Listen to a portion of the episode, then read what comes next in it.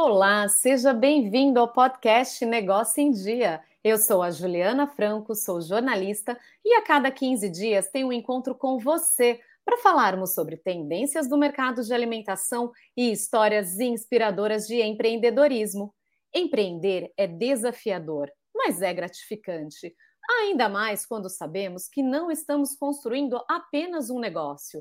E a melhor maneira de garantir sua segurança no futuro e até mesmo no presente, sendo microempreendedor, é se formalizando. Ao se formalizar como MEI, o empreendedor passa a ter benefícios previdenciários para si e para seus dependentes. Se você é MEI ou pretende se formalizar em 2024, o episódio de hoje é para você. Eu recebo agora a advogada Tawane Ordones, que é especialista em direito trabalhista, para nos contar quais são os benefícios previdenciários dos microempreendedores individuais e como você pode ter acesso a esses benefícios. Tawane, seja bem-vinda ao Negócio em Dia. É um prazer te receber para falarmos desse assunto que realmente transforma a vida dos empreendedores. Muito obrigada. Né, pelo convite, e é muito importante realmente falarmos do MEI, que é um microempreendedor que trabalha por conta própria, que a princípio não tem direitos trabalhistas, mas isso não significa que não tenha outros direitos garantidos por lei, que é o que vamos tratar logo mais. Tawane, então, para a gente começar, você pode explicar o que é e como se formalizar como MEI? O MEI ele é uma sigla para microempreendedor individual. Na prática, é um tipo de empresa simples que presta serviços para outras empresas. Apesar de uma categoria exclusiva né, para autônomos, é necessário cumprir alguns requisitos.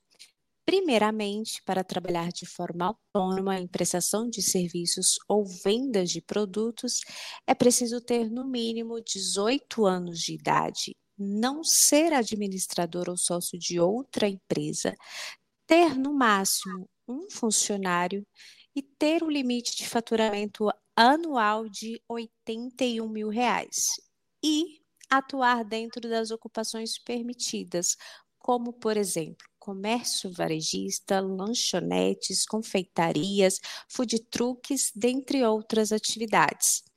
Dessa forma, ao abrir um CNPJ, o microempreendedor individual passa a ter os direitos e deveres de uma empresa simples. E o acesso a essa modalidade de empresa está disponível no portal de serviços do governo federal, a plataforma do gov.br.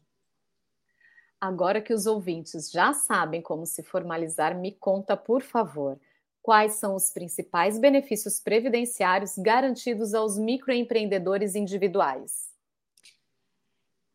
com a formalização, né, o MEI ele pode usufruir tanto para si como para os seus dependentes dos seguintes benefícios previdenciários: aposentadoria por idade, aposentadoria por invalidez, auxílio doença, salário maternidade, auxílio reclusão e pensão por morte. Bacana, Tawane. E aí, como que funciona a contribuição previdenciária para os MEIs? Essa é uma ótima pergunta, porque recentemente né, nós tivemos a aprovação pelo Congresso do reajuste do salário mínimo, que de 1.320 foi para 1.412. E o valor da contribuição previdenciária que os microempreendedores individuais, que são os MEIs, precisam pagar todos os meses, também subiu em 2024. Então, passou de R$ 66,00 para R$ 70,60 para o MEI em geral. Né, que equivale a um percentual de 5% do salário mínimo, e de R$ 158,40 para R$ 169,44 para o MEI caminhoneiro, que é equivalente ao percentual de 12% do salário mínimo. E essa, essa contribuição é mensal, correto? Correto. Certo. E existe um período de carência para que os microempreendedores individuais possam acessar benefícios previdenciários? Sim, é, para cada benefício existe uma carência. Então, eu vou iniciar pelo auxílio por incapacidade temporária, que é o que chamamos de auxílio doença. Será devido ao segurado um cumprimento de 12 meses de carência e esse segurado ele terá direito se ele ficar incapacitado para o trabalho ou para a atividade habitual, conforme uma avaliação médica. Já para o salário maternidade, o período de carência é de 10 meses de contribuição. O auxílio reclusão, nós temos uma carência de 24 meses. E a pensão por morte, ela não exige carência, porque ela pode ser concedida a partir do primeiro pagamento em dia. Muito importante tudo isso que a Tawane está falando, pessoal. E agora, Tawane, quais são os requisitos e condições para que o MEI possa usufruir da aposentadoria, seja ela por idade ou por tempo de contribuição? Para que o MEI ele possa usufruir da aposentadoria, seja ela por idade ou por tempo de contribuição, nós temos duas regras. A primeira é para contribuintes inscritos a partir de 13 de 11 de 2019. Mulher, ela deve ter 62 anos de idade e 15 anos de contribuição. E homem deve ter 65 anos de idade e 20 anos de contribuição.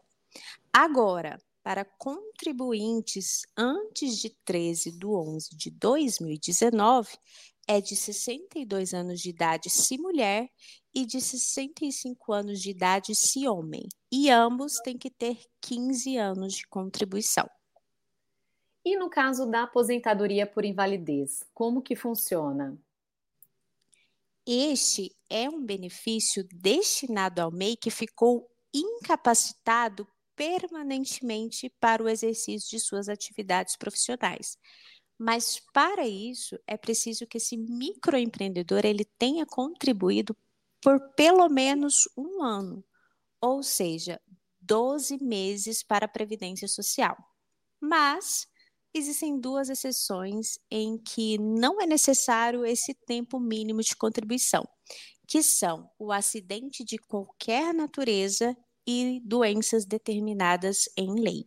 E agora me conta, como o MEI pode acessar os benefícios previdenciários em casos de doença ou acidente que impossibilite temporariamente de trabalhar? Essa é uma pergunta muito importante. Afinal, ninguém está livre de imprevistos, não é mesmo? E para isso é necessário ele agendar uma perícia para comprovar a necessidade do benefício por incapacidade temporária. Falando agora de auxílio maternidade, como as microempreendedoras individuais podem garantir sua cobertura previdenciária durante a licença maternidade? Sim, é, esse benefício é para a empresária que deu à luz, assim como para qualquer outra mulher que trabalhe com carteira assinada. No entanto, para ter direito ao benefício, é necessário que a mulher empreendedora tenha ao menos 10 contribuições como empreendedor individual. E esse direito, ele vale tanto para gestantes quanto para as mães adotantes. E basta apenas a empresária entrar no meu INSS no site do Golf, clicar no botão Novo Pedido e colocar salário maternidade. E o processo é o mesmo, tanto para gestante quanto para mãe adotiva? Sim, esse direito vale para ambas e elas precisam ter apenas 10 contribuições como empreendedoras individuais. Ah, muito bacana isso. Tawane, para encerrar nossa conversa, quais são as orientações e procedimentos recomendados para o MEI garantir a regularidade de suas contribuições previdenciárias e evitar problemas no acesso aos seus direitos? É muito importante né, que o MEI mantenha a contribuição mensal por meio do DAS, que é o documento de arrecadação do Simples Nacional pois o pagamento do DAS ele é um requisito essencial para manter o registro empresarial ativo, ou seja, em conformidade com a lei. E ao efetuar os pagamentos mensais, o MEI cumpre com suas obrigações fiscais e evita problemas legais, como multas e sanções. E com o pagamento dos impostos, ele vai permitir ao MEI desfrutar dos benefícios e proteções proporcionados pela formalização empresarial. Perfeito, Tawane. Muito obrigada por ter aceitado o convite de participar do Negócio em Dia e por ter compartilhado informações tão valiosas com os nossos ouvintes.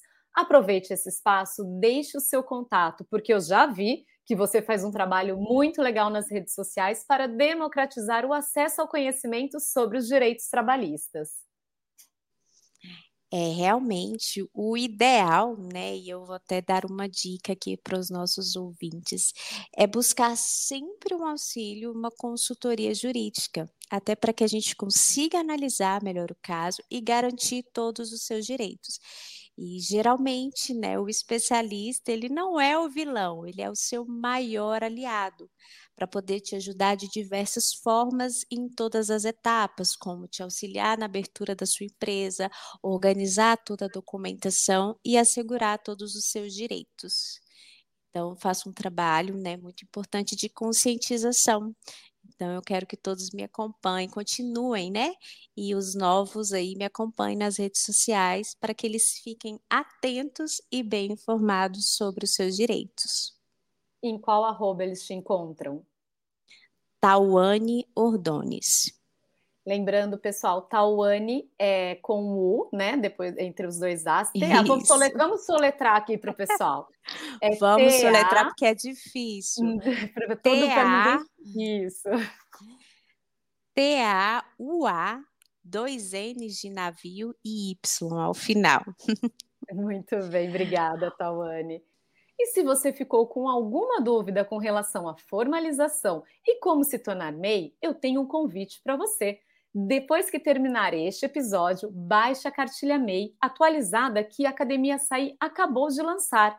Ela explica passo a passo como se formalizar para poder desfrutar dos direitos previdenciários que você conheceu neste episódio. O link está aqui na descrição. Depois de conhecer todos os benefícios de ser MEI, não tem como ficar de fora, não é mesmo?